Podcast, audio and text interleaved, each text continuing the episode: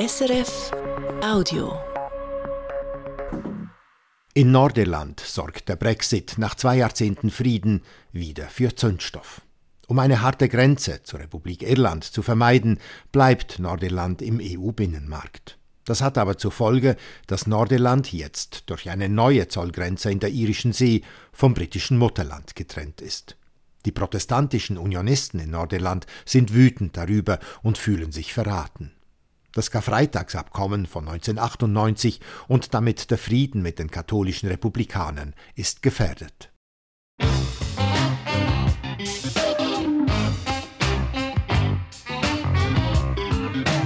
International. Eine Sendung von Patrick Wölser.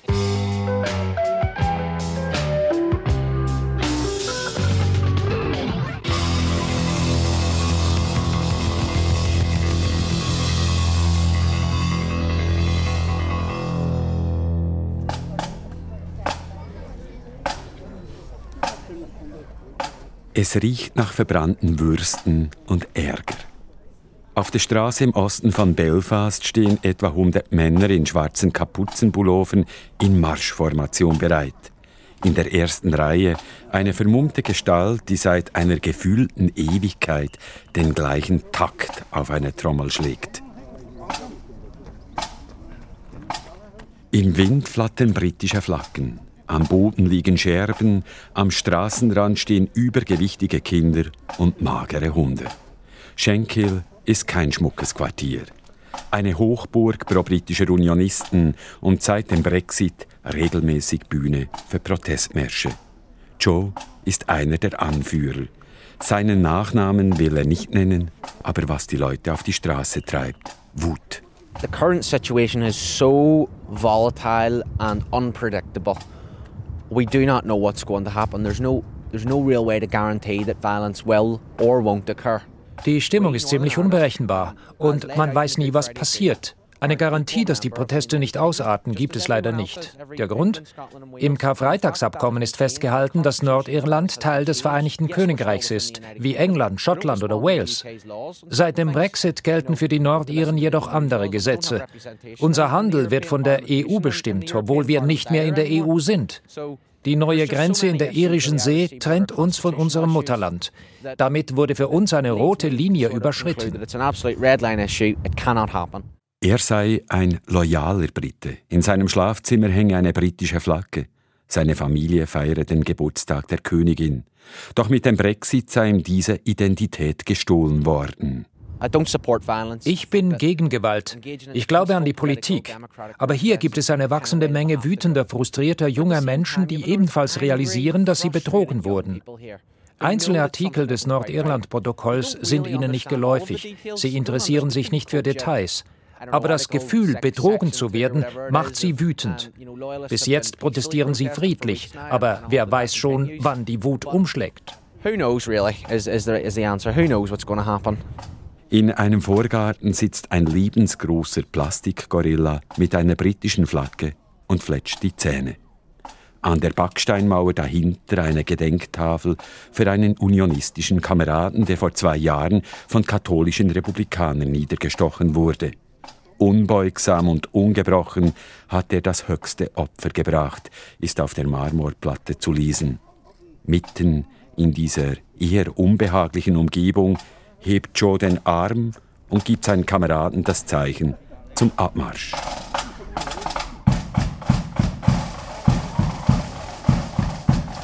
Die Parade verläuft an diesem Abend friedlich.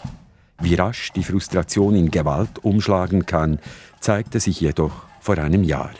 Junge Unionisten steckten einen Bus in Brand und lieferten sich mit der Polizei während mehreren Nächten Straßenschlachten.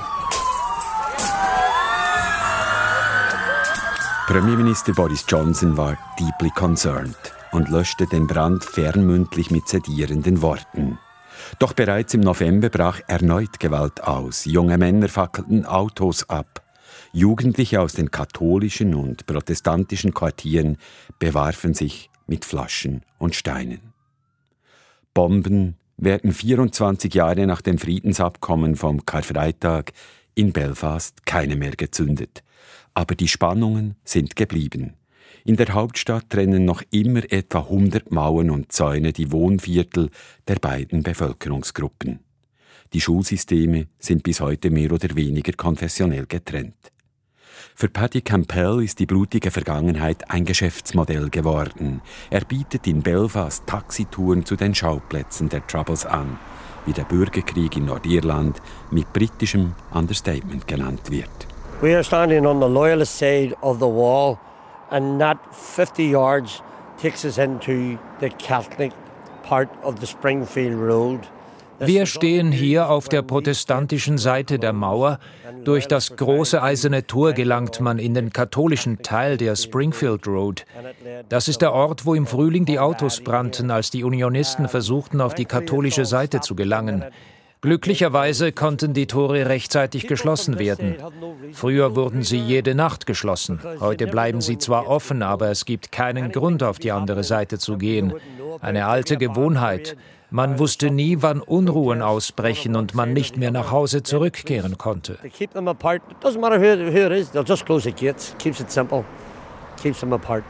Jerry betreibt auf der katholischen Seite der Springfield Road einen Kiosk. Zwischen Zeitungen, Süß- und Tabakwaren plädiert er für gegenseitiges Vergeben und Vergessen. Denn abgesehen vom Glauben verbinde die Menschen auf beiden Seiten der Mauer mehr, als sie trenne. Die Zumutungen seien die gleichen, steigende Lebenskosten, Arbeitslosigkeit und schlechte Gesundheit. Doch dann kippt seine Stimme. The only thing is, the Catholic community are better fitted der Unterschied ist jedoch, dass wir Katholiken mit diesen Problemen umgehen können.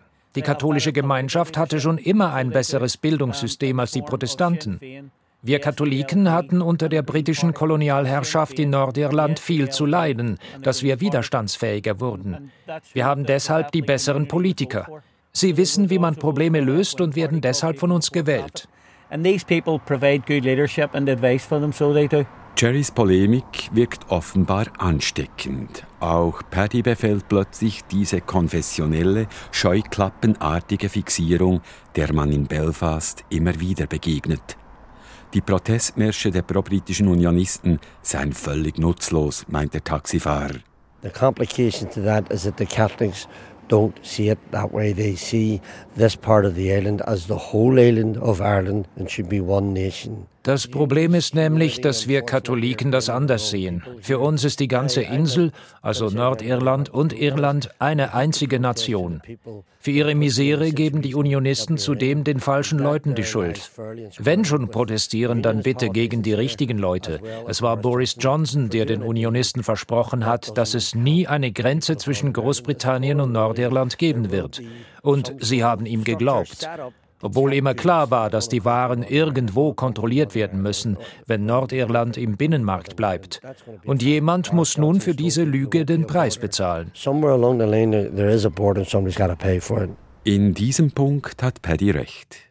Um den Brexit in Nordirland erfolgreich umzusetzen, müssten lediglich drei Fragen mit Ja beantwortet werden können, sagte Johnson 2019 bei einem Besuch auf der irischen Insel. Can we ensure that we continue to have unchecked movement at the border of goods and people and indeed cattle? And I think the answer is yes. Können wir sicherstellen, dass Waren, Menschen und Tiere weiterhin frei zwischen Großbritannien und Nordirland zirkulieren können? Die Antwort lautet ja. Innerhalb des Vereinigten Königreichs wird es niemals Grenzen mit Kontrollen geben. Können wir das Karfreitagsabkommen in allen Einzelheiten einhalten? Auch hier lautet die Antwort ja. Das Engagement meiner Regierung für den Friedensprozess ist unerschütterlich. Können wir die wirtschaftliche Einheit der irischen Insel und die Errungenschaften, die Irland durch seine Mitgliedschaft im EU-Binnenmarkt gewonnen hat, schützen? Und auch hier lautet die Antwort ja. And again, I think the answer is yes. Boris Johnson hat einmal mehr zu viel versprochen. Das Nordirland-Protokoll, das er vor zwei Jahren eigenhändig unterschrieben hat, bezeichnet er heute als unbrauchbar. Das Protokoll, das aufgesetzt wurde, um den Frieden zu schützen, droht heute die Gesellschaft wieder zu spalten. Es nährt insbesondere die Furcht der Unionisten, vom Mutterland abgetrennt zu werden.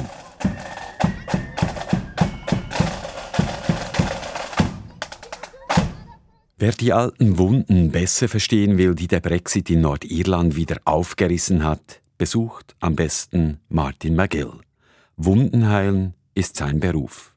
Als am 19. April 2019 die Journalistin Lydia McKee im nordirischen Derry während Unruhen von der IRA erschossen wurde, war es Priester McGill, der einige Tage später in der Kathedrale in Belfast die Abdankungspredigt hielt.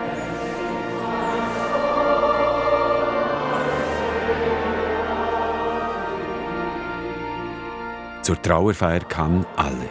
Die Unionisten und Republikaner, die Protestanten und Katholiken. Leute, die längst nicht mehr miteinander redeten, saßen plötzlich nebeneinander in den Kirchenbänken und sangen zusammen Möge Gott uns erhören. Und gemeinsam wurden sie von Vater McGill mit einer schmerzhaften Frage konfrontiert. I am left with a question. Why, in God's name, does it take the death of a 29 year old woman with her whole life in front of her?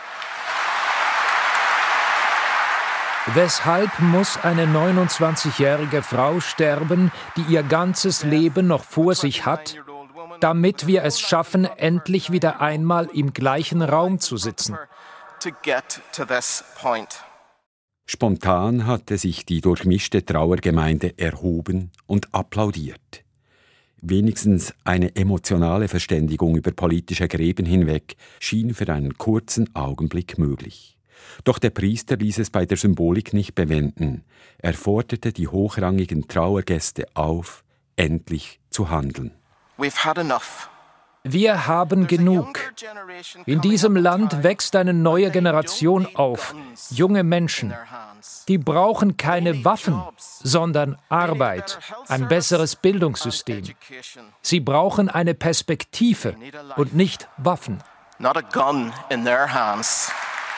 Die Predigt soll die zerstrittene nordirische Regierung damals tatsächlich dazu bewegt haben, wieder miteinander zu reden.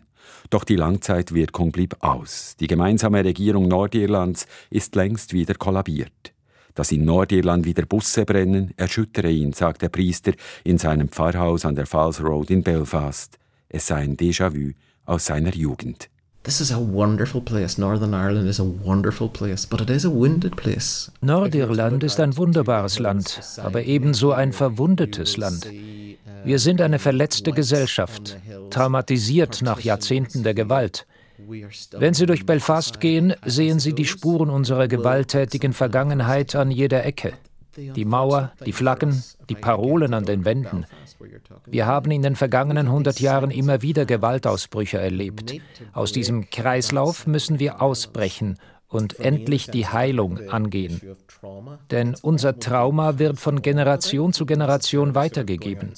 Unsere Kinder verinnerlichen dieses Trauma im Elternhaus bereits mit den Frühstücksflocken. To some extent, they're actually taking in some of these views with their cornflakes. Eigentlich benötige Nordirland eine Psychotherapie, um die Vergangenheit endlich zu verdauen, meint der Priester. Doch welche Rolle spielt die Kirche in diesem Konflikt? Ist sie Teil der Heilung oder immer noch eher Vorwand, um die eigene Gemeinschaft zu mobilisieren? Sie nennen es einen Vorwand. Religion ist tatsächlich nur der Deckmantel. Das Problem liegt tiefer. Es geht um Identität. Gelegentlich habe ich den Eindruck, dass wir zurück ins Zeitalter der Reformation driften. Es wäre Aufgabe der Kirchen zu sagen, dass die Zeit der Religionskriege längst vorüber ist. Aber Kirchen pflegen bis heute ihre Feindbilder. Wir müssen über die Konfessionsgrenzen hinweg über unser gesellschaftliches Trauma sprechen. Aber wir sind dazu nicht fähig. Und es wird Zeit, dass sich die Kirchen eingestehen, dass wir Teil des Problems sind. Magiel weiß, von was er spricht. In seinem Bezirk gibt es eine katholische und eine reformierte Kirche. Beide Gotteshäuser liegen 500 Meter voneinander entfernt. Errichtet wurden sie bereits im 19. Jahrhundert. Aber seit 140 Jahren würden die beiden Gemeinden kein Wort miteinander wechseln. Und bis heute sei es ihnen nicht gelungen, diese Menschen zusammenzubringen.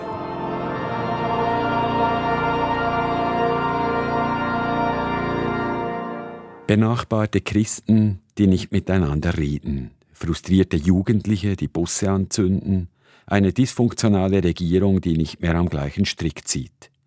Wer in Nordirland gute Nachrichten sucht, muss lange suchen. Fündig wird man bei der Wirtschaft. Wer Waren aus England einführt, muss zwar wegen der neuen Zollgrenze zwischen Nordirland und dem britischen Mutterland mehr Formulare ausfüllen.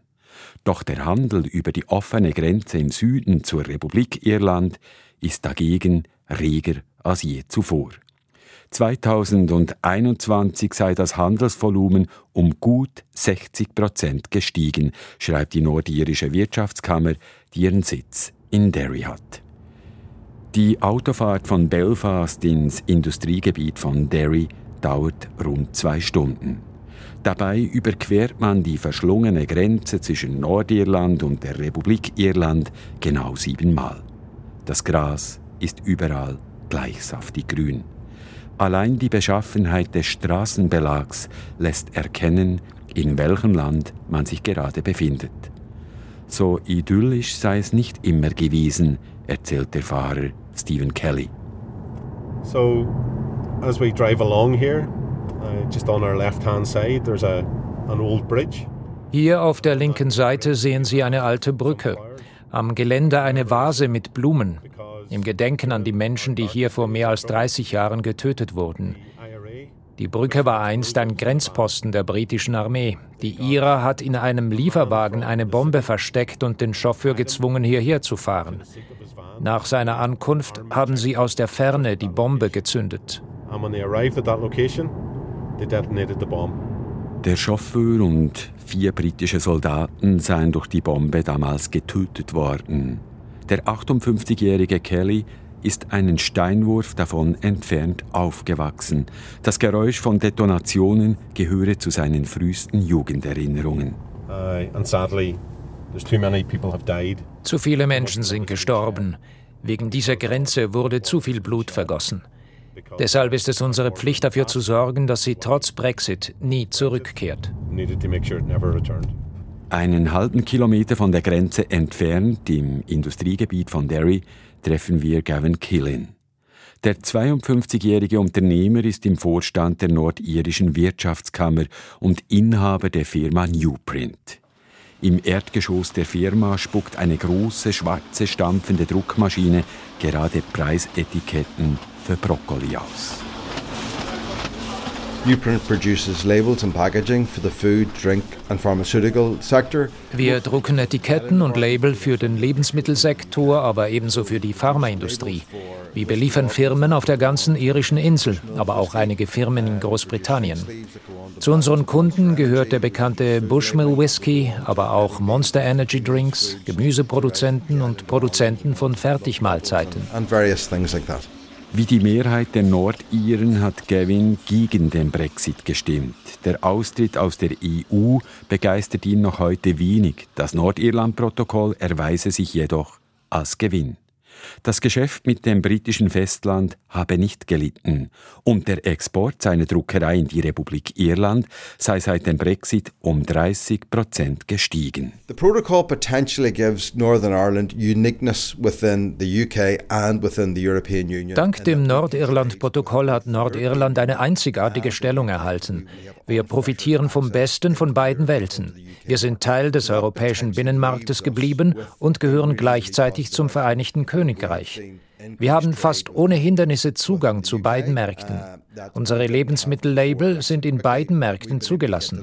Unser Geschäft ist seit dem Brexit gewachsen. Das stimmt uns optimistisch, dass wir noch weiter wachsen können.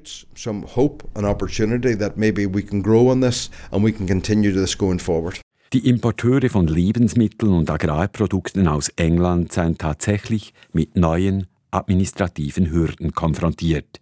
Doch das Gejammer über britische Frühstückswürstchen, die nicht mehr importiert werden können, sei erstens völlig übertrieben und zweitens nicht überraschend.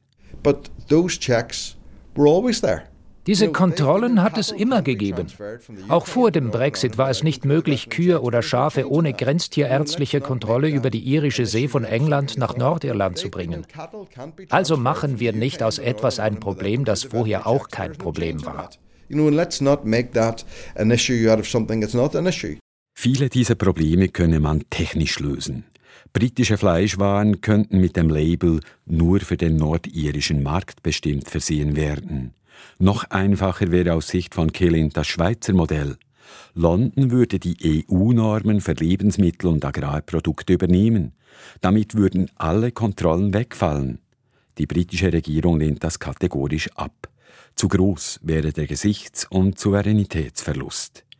Gavin schüttelt den Kopf. Er kann die Sturheit des Premierministers nicht verstehen. Ein gewisses Verständnis hat er jedoch für die Frustration der pro-britischen Unionisten. Wie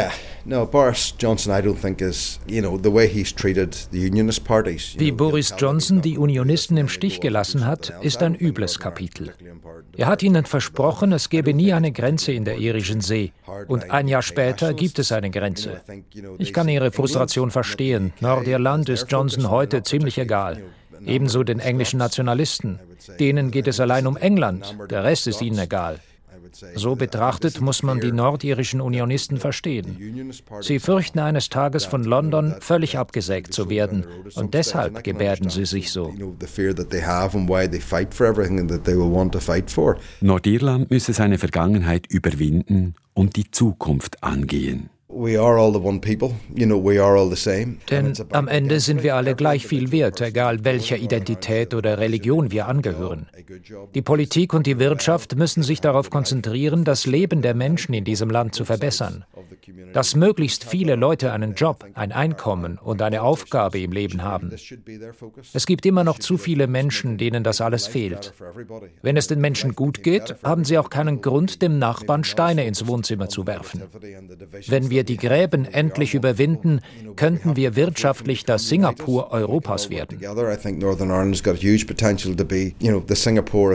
Der Brexit habe die alten Wunden wieder aufgerissen und lähme seit bald fünf Jahren die Politik in Nordirland. Der Brexit dominiert unsere Tagesordnung nun bereits seit 2016.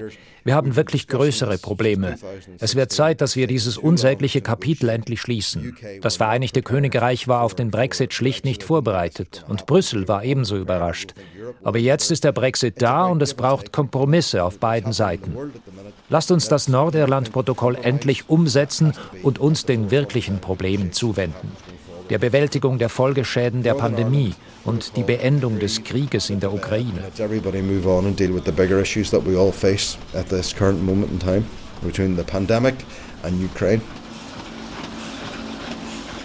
Das unsägliche Kapitel endlich schließen. Ob dies so einfach ist, kann Katie Hayward beurteilen. Niemand kennt die politische Tektonik Nordirlands und ihre Verwerfungen besser als sie. Hayward ist Professorin für politische Soziologie an der Queen's University in Belfast. Das Backsteingebäude aus dem 19. Jahrhundert mit dem hohen Glockenturm liegt mitten im Stadtzentrum. Es riecht nach frischem Kaffee. Vor wenigen Tagen hat die nordirische Regierung die letzten Pandemierestriktionen aufgehoben. Die Mensa ist wieder voll mit Studierenden, die frühstücken, schwatzen oder lesen. Die Soziologin lächelt freundlich. Ihre Schadenbilanz ist aber ernüchternd. Der Brexit habe die politische Stabilität in Nordirland massiv erschüttert. Because if the Good Friday Agreement depends on a good relationship between Britain and Ireland, denn das Friedensabkommen vom Karfreitag hat nur Bestand, wenn die ausgehandelte Balance zwischen den verschiedenen Akteuren im Gleichgewicht bleibt. Das heißt die Beziehung zwischen dem Süden und dem Norden der Insel, aber ebenso zwischen den Unionisten und den Republikanern. Heute müssen wir feststellen, dass der Brexit diese Beziehungen fundamental strapaziert. Eigentlich wäre das Nordirland-Protokoll dazu da, diese Störungen zu minimieren. Aber weil sich London und Brüssel nicht einig werden, wurde Nordirland zur politischen Pufferzone. Das sorgt nun seit bald fünf Jahren für Unruhe obwohl sich die Menschen in Nordirland nichts mehr wünschen als politische Stabilität. Interessanterweise habe die Zustimmung in Nordirland für das Protokoll in den vergangenen Monaten leicht zugenommen. Vielleicht, weil die Leute über die irische See blickten und die Auswirkungen des Brexits in Großbritannien sehen würden, Lieferschwierigkeiten, administrative Hürden für die Exportindustrie, Mangel an ausländischen Fachkräften. Nordirland leider nicht unter diesen Problemen. But what we do see in our polling is um, a huge amount of distrust of the British government in particular. Was wir in unseren Umfragen jedoch feststellen, ist ein enormes Misstrauen gegenüber der britischen Regierung in London. Nur gerade vier Prozent der befragten Nordiren, egal ob Unionisten oder Republikaner, glauben, dass die britische Regierung die Interessen der Nordiren wirklich wahrnimmt. Auch hier in Nordirland gibt es keine Partei, die das Vertrauen der ganzen Bevölkerung genießt. Das haben wir unserer Geschichte und der tiefen Spaltung unserer Gesellschaft zu verdanken. Bis heute haben wir keine funktionierende Regierung. Aber die Menschen erwarten mehr von ihren Politikern. Die britische Regierung besitzt im Stadtzentrum von Belfast ein großes, repräsentables Gebäude.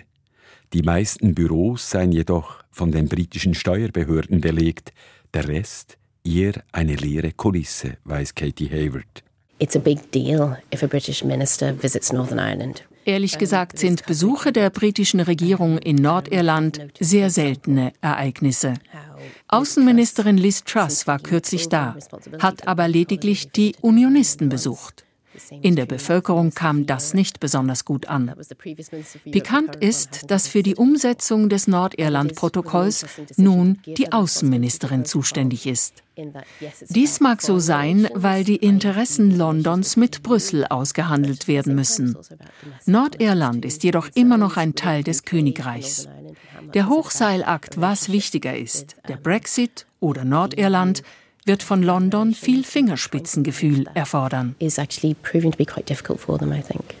Besonderes Fingerspitzengefühl hat der Premierminister bisher nicht gezeigt. Seit seiner Wahl vor zweieinhalb Jahren ließ sich Boris Johnson genau einmal in Nordirland blicken, für drei Stunden.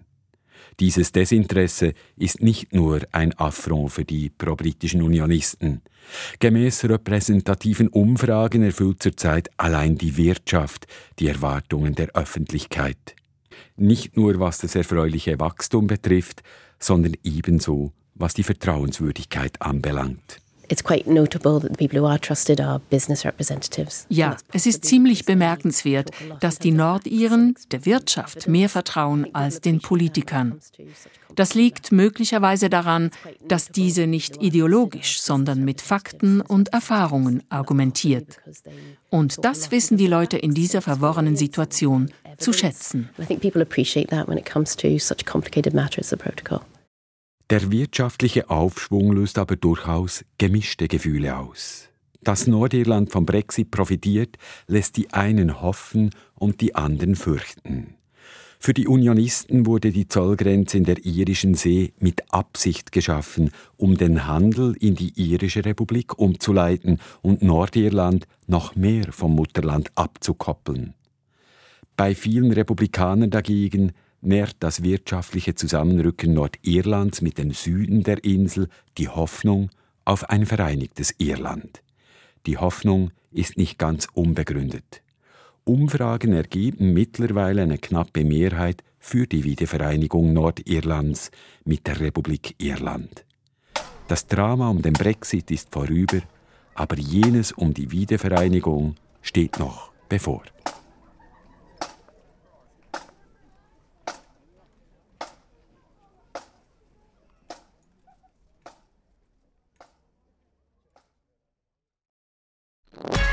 Das war ein Podcast von SRF.